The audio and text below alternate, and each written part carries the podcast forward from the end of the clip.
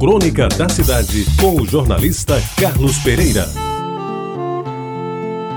Amigos ouvintes da Tabajara, eu acho que ela foi construída em 1950, no final do ano, para ser mais exato. Porque foi logo depois de pronta que começamos a habitá-la.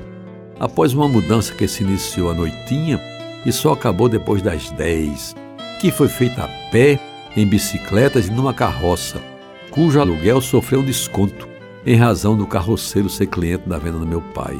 Os móveis mais pesados, transportados na carroça, eram a máquina de costura cinja da minha mãe e a mesa de madeira de lei com tampo de mármore.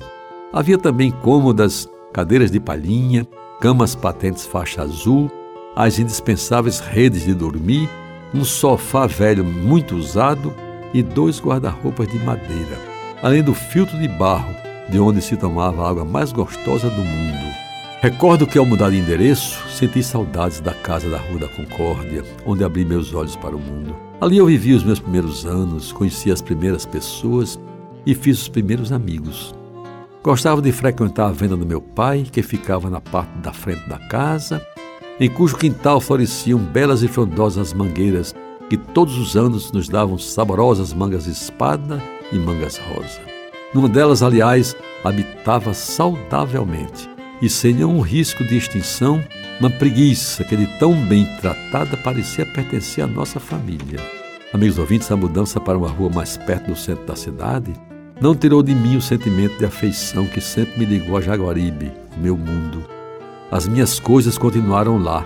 A minha igreja ainda seria do Rosário.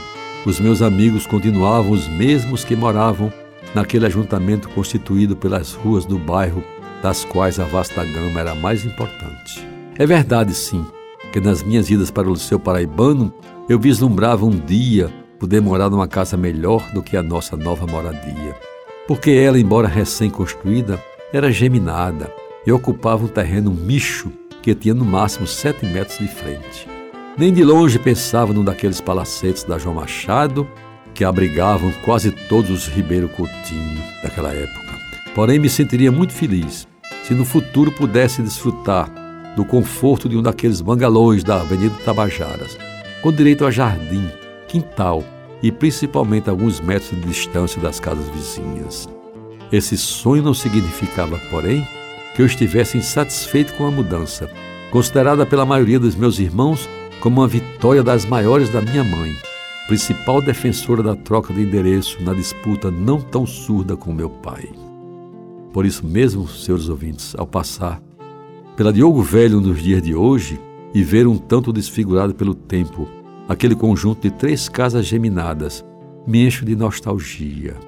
Na fachada da casinha do meio permanece bem visível o número 668, feito em bronze, e parece que vejo me abrindo a porta Dona Malha a velha e querida mãe que estende os braços para me receber de volta àquele lugar em que ela ajudou a construir a minha vida.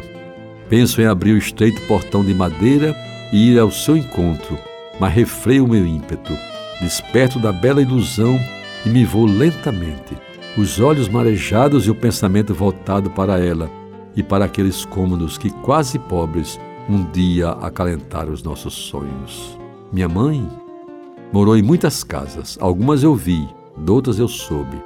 De todas, certamente, da Diogo Velho 668 foi a casa mais querida da minha mãe.